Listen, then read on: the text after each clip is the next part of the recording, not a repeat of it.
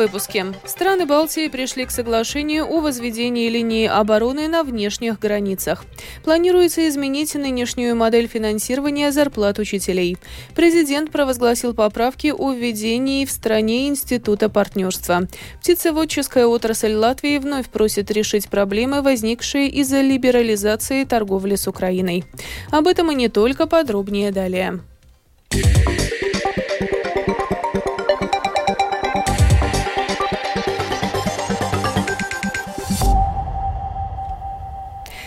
Сегодня в Риге завершилось заседание Комитета министров обороны стран Балтии, в котором приняли участие главы оборонных ведомств Латвии, Литвы и Эстонии. Заседание комитета было посвящено вопросам региональной безопасности и взаимного сотрудничества в укреплении боевых возможностей вооруженных сил. После встречи состоялась совместная пресс-конференция, во время которой министры обороны стран Балтии подписали трехстороннее соглашение о создании линии обороны Балтии на восток восточной границе. Как отметил министр обороны Латвии Андрис Спруц от партии «Прогрессивные», цель создания Балтийской линии обороны – это сдерживание агрессора и защита территории страны с первого ее сантиметра. Есть несколько способов добиться этого. Конечно, есть национальные планы. В случае с Латвией мы только завершаем разработку плана военной контрмобильности. В конце месяца он будет представлен правительству. Он предусматривает ряд различных мероприятий по укреплению границ. Я не буду сейчас вдаваться в подробности, но это краткосрочные и долгосрочные планы продвижения вперед по укреплению границы. Говоря о линии обороны Балтии, определенно есть еще много вещей, которые мы можем сделать вместе. Соответственно, координация национальных планов, а также проведение совместных закупок, принятие стратегических и практических шагов. Поэтому еще очень многое предстоит сделать, и мы должны помнить, что угроза для нас исходит от одного и того же самоуверенного государства-агрессора.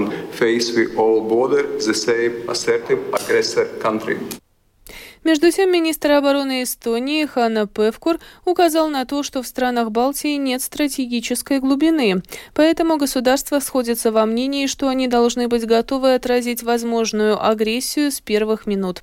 Певкур также отметил, что линия обороны Балтии подразумевает то, что на территориях трех стран вдоль восточной границы будет расположение переднего края обороны.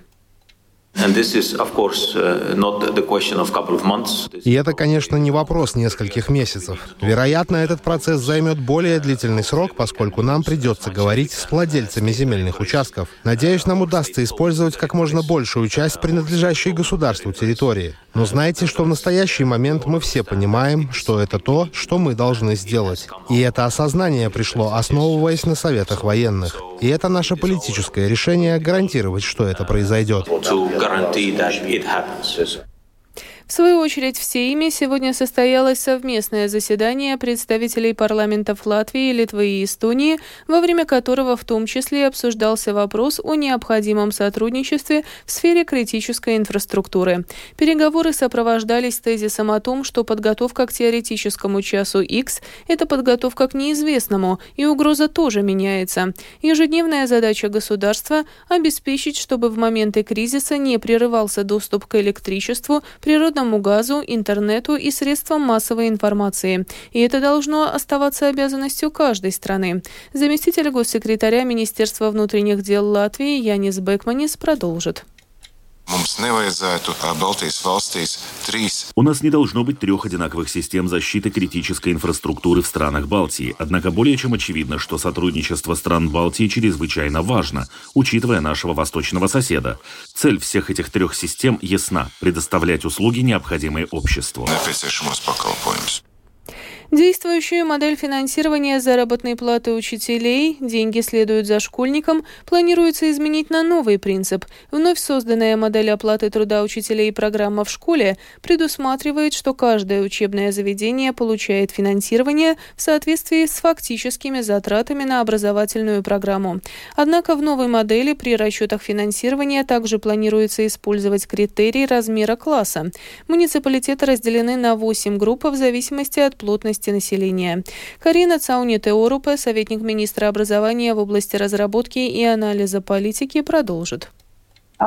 При расчете финансирования мы учитываем количество учащихся в группе классов, а также прогнозируем допустимое отклонение от заданного числа учащихся. На этапе начальной школы данное допустимое отклонение составляет 25%. То есть, если в классе 7 и более детей, то государство предоставляет полную сумму целевой субсидии. Если же в классе 5 детей, но по критериям их должно быть 10, тогда, например, половина финансирования будет получена из государства государственного бюджета, а вторая половина должна быть профинансирована муниципалитетом. Что касается этапа средней школы, то предусмотрено, что если образовательное учреждение не соответствует этим количественным критериям, то финансирование из государственного бюджета на заработную плату учителей не выделяется. Но вся реализация программы должна финансироваться из муниципальных средств.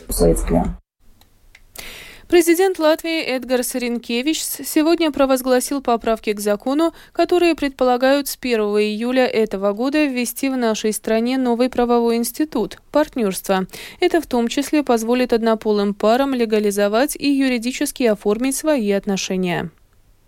После убийства подростка в Слоке Министерство благосостояния начало проверку в Юрмальском учреждении социального ухода и реабилитации, где проживает совершивший убийство несовершеннолетний. Во время проверки планируется оценить соответствие оказываемых услуг в учреждении требованиям нормативных актов. Между тем, инициативная, инициативная группа жителей Юрмалы распространила открытое письмо с призывом к ответственным учреждениям дать оценку причинам убийства подростка в Слоке Востоке.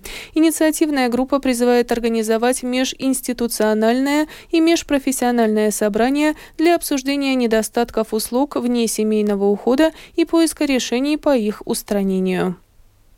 Суд по экономическим делам утвердил соглашение между прокуратурой и бывшими должностными лицами таможни об условном наказании. Прокурор и обвиняемые заключили соглашение о признании вины и наказании по уголовному делу, в рамках которого во взяточничестве обвиняются 11 бывших должностных лиц пункта таможенного контроля Рижского свободного порта.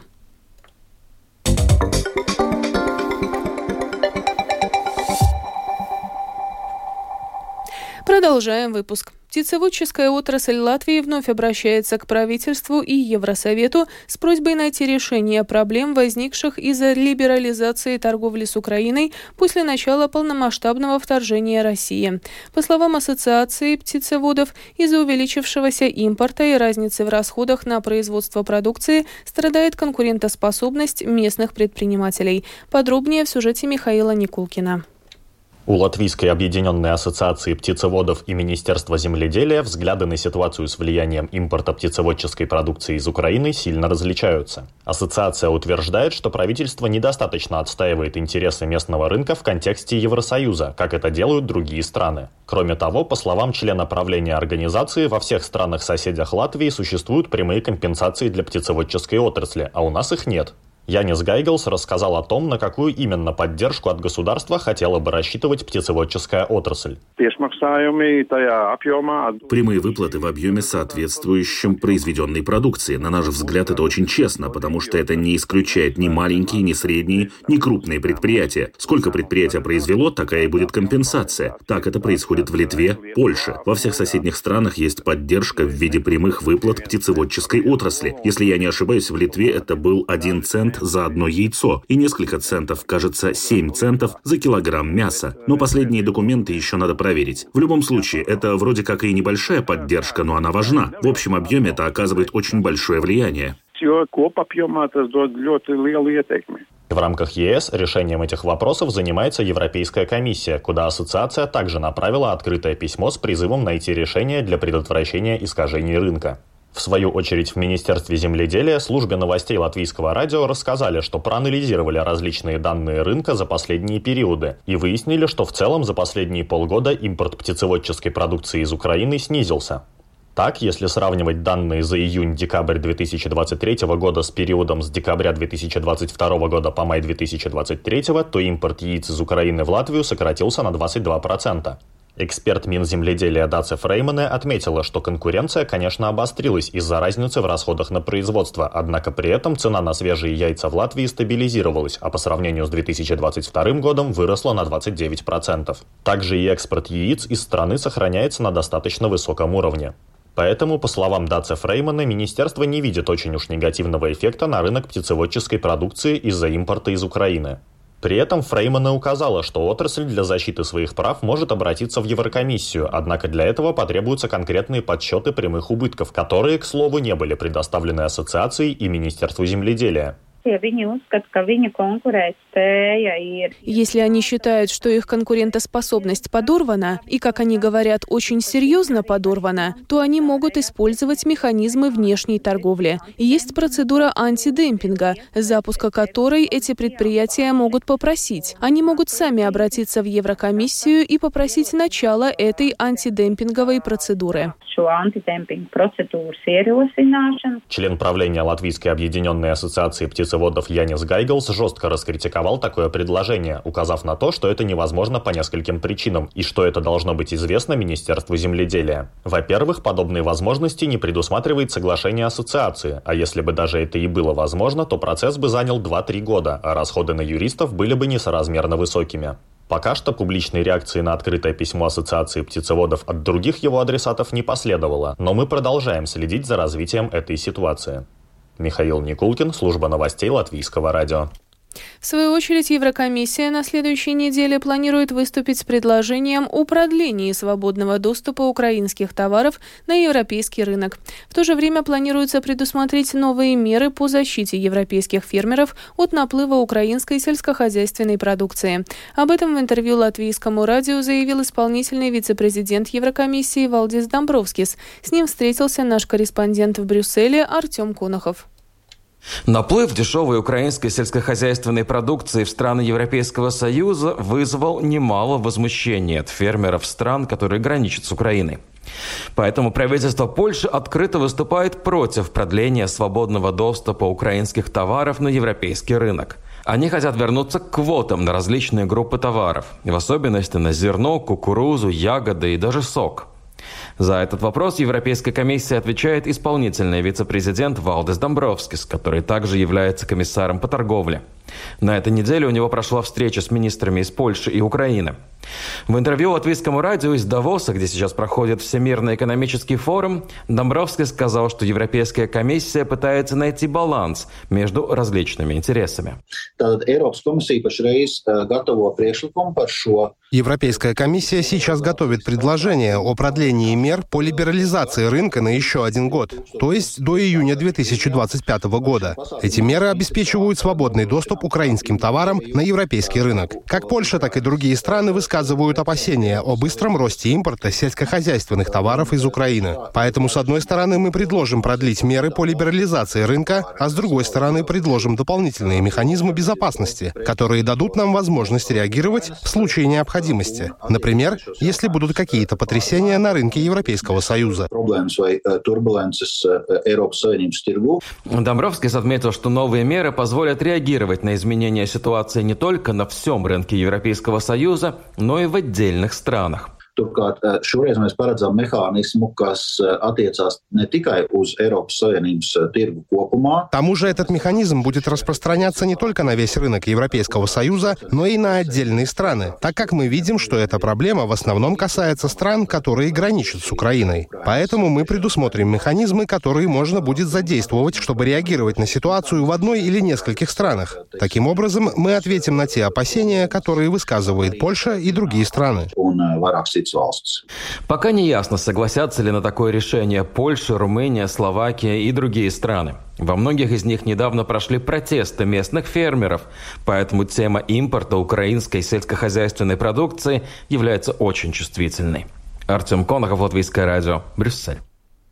Фонд общественной интеграции Латвии в прошлом году начал проект под названием «Агентство одной остановки». Задача проекта – по помощь подданным третьих стран, оказавшимся в Латвии. Сначала агентство одной остановки было открыто в Риге, а затем филиалы также появились в Лепое и Елгове. В конце года один пункт открылся и в Даугавпилсе. Подробнее в сюжете Сергея Кузнецова. Агентство одной остановки – это идея фонда общественной интеграции, ориентированная на подданных третьих стран, решивших жить в Латвии. Любой переезд – это необходимость оформлять документы и поиск решения бытовых вопросов. Появление остановок – возможность сокращения количества дверей, которые нужно обойти, чтобы собрать и оформить документы, объясняет руководитель Фонда общественной интеграции Зайга Пуца. Агентство одной остановки предусмотрено для того, чтобы человеку не приходилось ходить по разным учреждениям, каждая из которых отвечает за свой вопрос. Идея в том, что, озвучив свою проблему, мы помогаем человеку все решить и привести в порядок. Первая остановка появилась в Риге в январе прошлого года. Затем открыли в Елгове и Лепое, а на днях она появилась в Даугавпилсе. За год работы обработали 4000 обращений. После широкомасштабного вторжения России в Украину высока доля запросов именно со стороны украинских беженцев. Но Зайга Пуци отмечает, что обращаются граждане разных государств. Сейчас у нас больше всего клиентов из России и Украины. Затем следуют Индия и Пакистан. Мы видим, что тенденция тенденция обращений именно из этих названных стран. Мы работаем как с беженцами и искателями убежища, так и с теми, кто приезжает из третьих стран, а это может быть даже Великобритания, и помогаем этим людям освоиться здесь. Один из моментов – это изучение языка. Методист управления по вопросам образования взрослых Управления образования Даугавпилса Илзе Онзулы рассказывает, что не всегда есть возможность предоставить обучение. Над этим самоуправление еще будут думать. Эти люди, которые приезжают последние пять лет, интересно, как трудоустроиться. Это очень хорошо, что будет одно такое объединенное место, где люди смогут и перевести документы, и социальные какие-то льготы. И в том числе, я надеюсь, мы решим и вопрос с образованием. И многие люди, которые приезжают, идут на получение не только государственной категории, которая необходима для работы, но и для получения латвийского гражданства. Обычно переезд Даугавпилс был связан с заключением брака, когда одна из сторон родом из Латвии, продолжает Илза Онзула. То есть они познакомились со своей второй половинкой или дети здесь. Чаще всего они планируют здесь остаться. После 22 года, естественно, это украинские беженцы, это отдельная группа, скажем так. Часть украинцев, которые в 22 году приехали, э, уехали обратно на Украину, но часть поняли, что им негде возвратиться, и они посмотрели э, приоритеты Европы, и я знаю, она пошла сразу учиться в Даугавпилский университет. Председатель Комитета городского хозяйства и развития городской думы Даугавпилса Игорь Алексеев отмечает, что важна не только социальная поддержка. Из третьих стран они могут получить э, любую помощь информационную, или когда кому-то кто-то попал э, в больницу и надо обеспечить перевод или документы, нотариус. Это все теперь можно получить в одном месте. Также в этом году агентство одной остановки планирует открыть в Алмере. На данный момент это оптимальное количество пунктов, считает в Фонде общественной интеграции. Сергей Кузнецов, Латгальская студия, Латвийского радио. И в завершении выпуска о погоде. В ближайшие сутки в Латвии облачно, иногда с прояснениями. Ночью и днем временами снег, на морском побережье также мокрый снег. Дороги будут скользкими. Ветер слабый. Температура воздуха. Ночью по стране от минус 7 до 12. Днем от 1 до 5 градусов мороза. В Риге в ближайшие сутки облачно. Временами снег. Дороги и тротуары будут скользкими. Ветер слабый. Температура воздуха. Ночью в столице от минус 5 до 6. Днем от 2 до 3 градусов мороза. Медицинский тип погоды второй, благоприятный. Это был обзор новостей дня 19 января. Продюсер выпуска Дмитрий Шандро провела Алиса Прохорова в Латвии 19 часов и 19 минут.